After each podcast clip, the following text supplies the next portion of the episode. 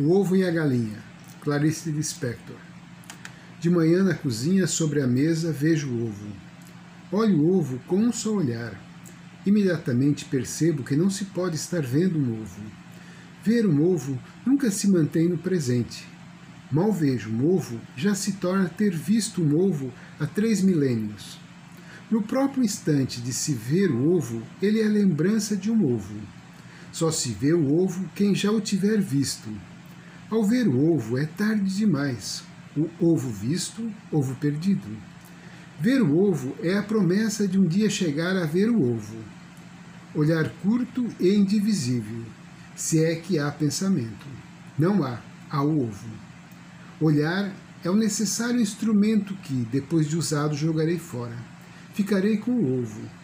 O ovo não tem um si mesmo. Individualmente ele não existe. Ver o ovo é impossível. O ovo é supervisível como há sons supersônicos. Ninguém é capaz de ver o ovo. O cão vê o ovo? Só as máquinas veem o ovo.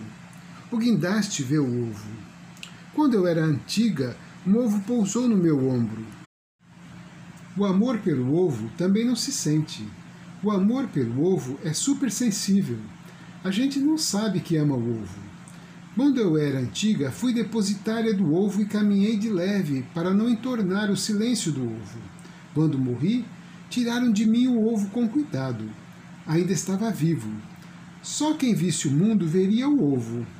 Como o mundo, o ovo é óbvio. O ovo não existe mais. Como a luz da estrela já morta, o ovo propriamente dito não existe mais. Você é perfeito, ovo. Você é branco. A você dedico o começo. A você dedico a primeira vez. Ao ovo dedico a nação chinesa. O ovo é uma coisa suspensa. Nunca pousou. Quando pousa, não foi ele quem pousou. Foi uma coisa que ficou embaixo do ovo.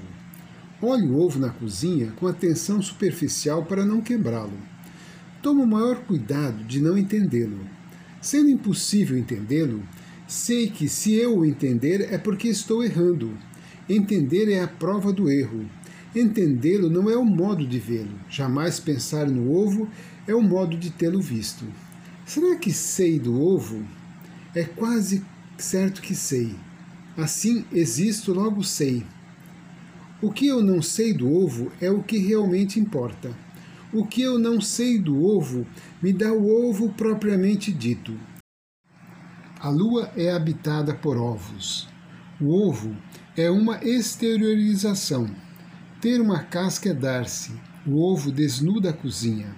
Faz da mesa um plano inclinado. O ovo expõe. Quem se aprofunda num ovo quem vê mais do que a superfície do ovo está querendo outra coisa, está com fome.